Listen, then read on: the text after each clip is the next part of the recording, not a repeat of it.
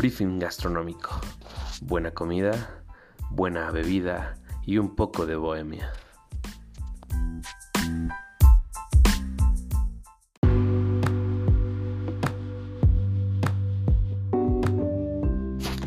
Hola amigos, amantes de la buena comida, bebida, de la bohemia, del arte, de la música. Es para mí un placer presentarles este proyecto, este podcast, que lo hemos denominado Briefing Gastronómico. Es un espacio donde hablaremos en general de los temas más relevantes del ámbito culinario en México y en el mundo. Soy el chef Héctor Bautista y les doy la bienvenida a este programa.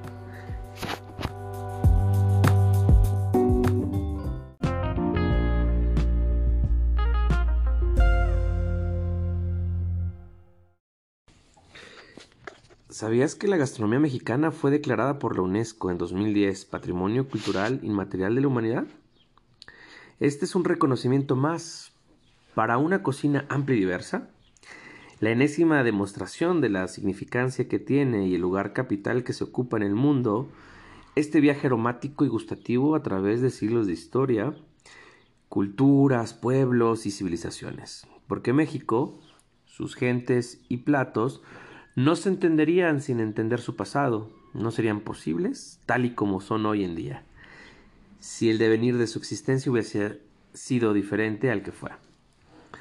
Antes de situarnos en, este presente, en el momento actual eh, que vive la cocina mexicana, hablaremos atrás tiempo eh, eh, en la búsqueda de los orígenes y el camino emprendido hasta llegar a la actualidad busquemos o buscamos eh, el principio de la senda, eh, andaba hasta llegar a una alimentación fundamental o fundamentada en básicos como son el maíz, el frijol, la calabaza, esta triada mesoamericana, eh, adicional, jitomates o el aguacate.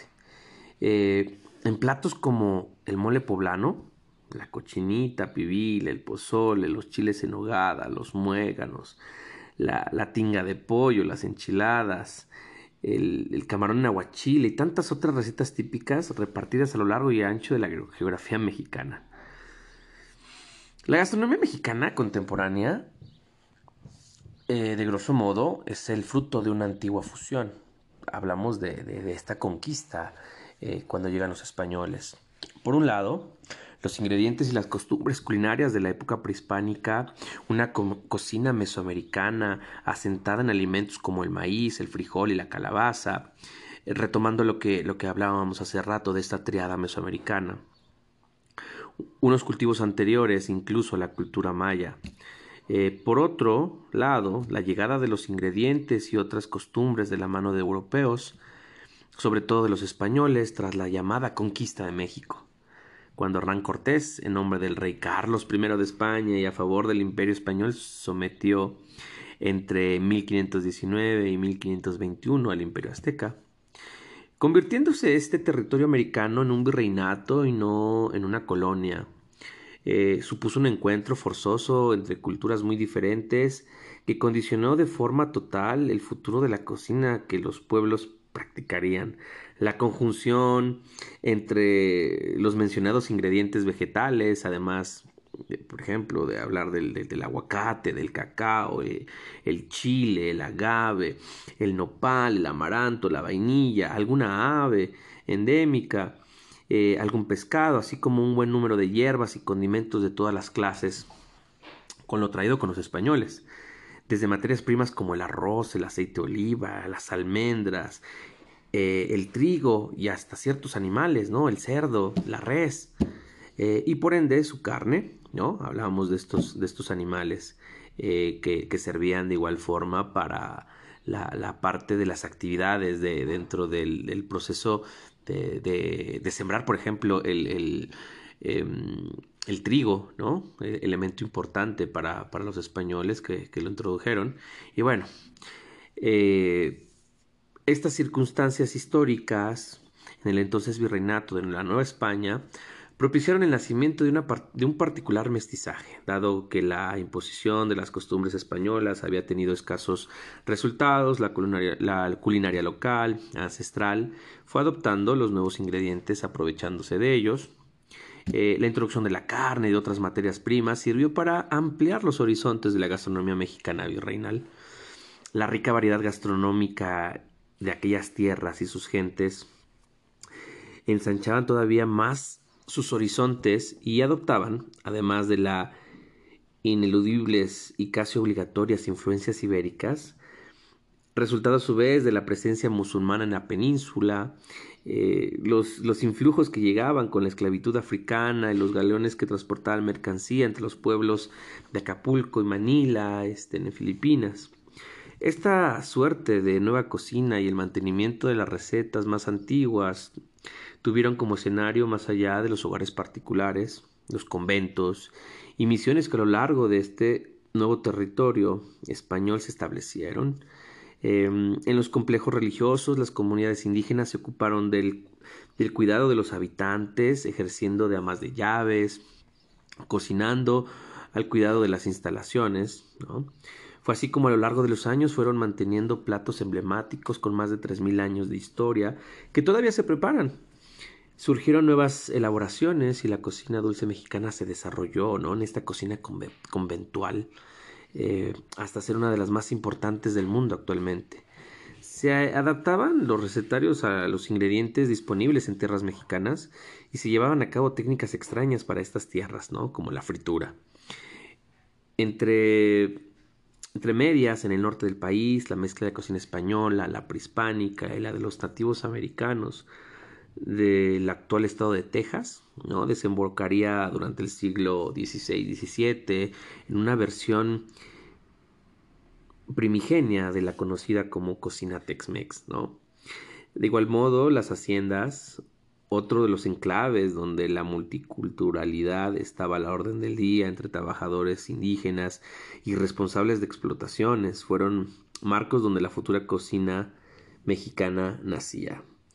Hablar, por ejemplo, de Sor Juana Inés de la Cruz, ¿no? Religión eh, religiosa de la Orden de San Jerónimo, escritora novohispana y todo una avanzada a su tiempo, dejó constancia en el que estaba considerado el primer recetario del México virreinal.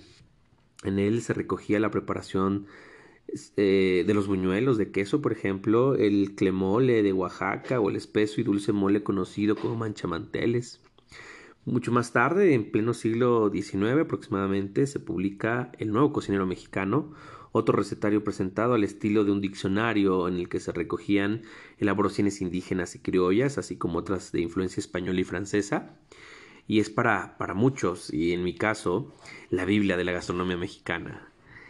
Eh, en la década de los, de los 70, en la segunda mitad del siglo XX, la gastronomía mexicana no pasaba por uno de sus mejores momentos. La, la culinaria nacional no se consideraba lo suficientemente buena como para estar presente en los restaurantes, ser una cocina digna, un detrimento de la cocina europea, sobre todo la francesa, que se adopta en medio mundo como el estándar, como un símbolo de estatus y de distinción.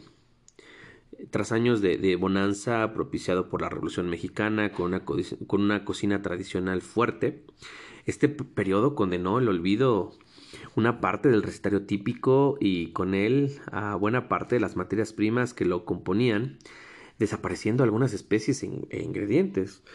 Eh, tendremos que esperar a finales del siglo para que la culinaria del país comenzara a recuperarse paulatinamente. Eh, la renovada importancia de la gastronomía, la nueva importancia eh, dada la figura de los chefs y en especial eh, interés por las preparaciones de estilo tradicional, sacaban poco a poco del olvido la cocina más auténtica y genuina, dejando a un lado influencias y mezclas más recientes como el fenómeno de Tex-Mex, que hace rato lo, lo mencionábamos. La gastronomía mexicana empezaba a ser conocida tanto dentro de las fronteras de México como fuera, siendo eh, reseñada como una de las más complejas del, más complejas y más completas del planeta, ¿por qué no decirlo?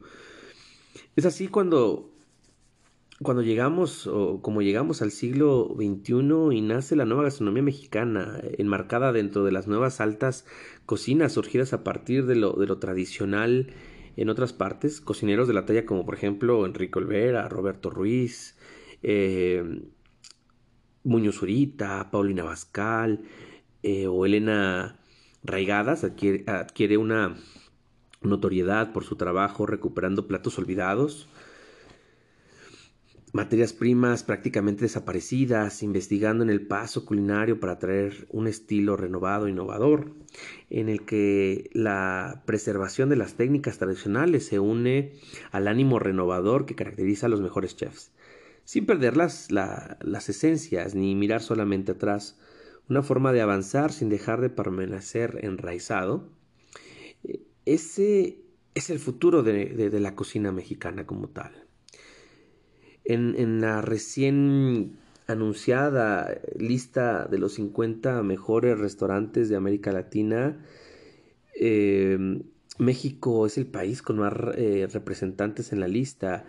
Eh, por, hablar de algunos ejemplos, ¿no? Como, como es el, el, Puyol, el Quintonil, eh, como, como referentes de esta, de esta, de esta lista. entre muchos platos que hoy en día come el mexicano promedio, Existen recetas conocidas en todo el mundo y otras que apenas han salido de México y los restaurantes más especializados y genuinos eh, son tremendamente famosos, y hay que decirlo, los tacos. Tortilla de maíz rellena de algún tipo de carne o acompañamiento vegetal. Eh, de ahí podemos sacar eh, los famosos burritos, que son similares a los tacos solamente que estos van como más, eh, eh, más cerraditos, ¿no?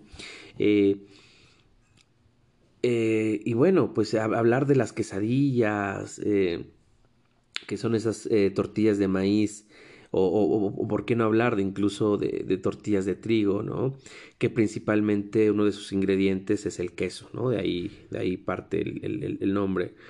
Otros menos conocidos, a lo mejor, que son, que son digo, conocidos a lo mejor a nivel, a nivel mundial, pero que son propios de, de, aquí de México, de algunas regiones, Jalisco, Guerrero, ¿no? Es hablar del pozole blanco, que es una sopa hecha a base de un tipo de maíz llamado cacahuacintle, con carne puede ser de cerdo, de pollo, o si te vas a Sinaloa de repente, o, a Nayarit, te, te, hacen algunos pozole, pozole a base de mariscos de camarón, por ejemplo. Em, el, el, guarache, que es esta tortilla gruesa, este, hecha a la plancha con varios ingredientes, ¿no? Que te da la, la, forma como si fuera la suela de un, de un, guarache. Eh, los famosos aguachiles, ¿no? En Sinaloa, em, que es este, este, se acompaña de, de, camarones con, con, con, un sabor eh, cítrico ácido, ¿no? Porque lleva base de limón, eh, lleva base de, de, chiles, este, en pepino, ¿no? Cada quien su receta, pero son de estos eh, ingredientes o de estas recetas, híjole, complejas, pero ricas, ¿no? Por ejemplo, hablar de, las, de la torta mexicana, ¿no? estas tortas que, que, pareciera como si fuera un tipo sándwich con esta base de, de la telera, de este pan salado.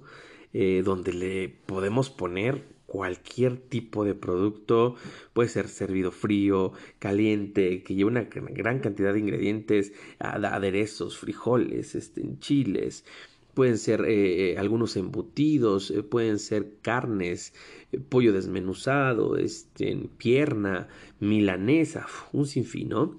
de, de, de, estos productos. Eh, hablar de las tostadas, ¿no? De estos, de estos productos que son muy, muy nuestros y hablar de las flautas, de las enchiladas. Híjole, es un, tenemos un bagaje culinario muy, muy amplio. Cuando, cuando hablamos o cuando se habla de, la comida mexicana, generalmente la relacionamos con el mito de, lo picante, ¿no? O sea, la gente, a veces el, el, el, el el estereotipo del mexicano, ¿no? Tequila, este, la comida muy picante, con gran sombrero, el poncho. Eh, la realidad es que sí, eh, sí hay que hablar de, la cocina mexicana, que alguna de esa, de esa cocina tiene ese picor, ¿no? Esa magia, ¿no? Ah, es hablar de, esta magia, de, lo, que, lo que nos hace eh, sufrir y gozar el, picante como tal cuando se lo añadimos a nuestros, a nuestros platillos. Eh, de igual forma, es, cierto que nosotros los mexicanos somos amantes de las especias, ¿no? Y, por ahí el, claro ejemplo de los moles, ¿no? Eh, pero la realidad es que se trata de un ingrediente extra y, y completamente opcional, ¿no? Hablar de las especias y sobre todo hablar del picante, ¿no? Que generalmente siempre lo servimos aparte, precisamente para que al gusto de cada comensal le ponga la cantidad necesaria y digamos las, las gotitas necesarias de salsa para tener esta, esta experiencia. Eh, pues si, si, si, ustedes pueden, pueden ver de este, de esta, de este pequeño, eh, de este pequeño em, bagaje cultural que tuvimos ahorita, hablar de la cocina mexicana es hablar de, de, historia, es hablar de experiencia, es hablar de, de, de, lo que es realmente el país, ¿no? Y bueno, espero que esta, esta pequeña introducción a la cocina mexicana como parte del primer episodio de nuestro briefing gastronómico eh, les haya causado esa, esa curiosidad de seguir conociendo más de nuestra gastronomía mexicana.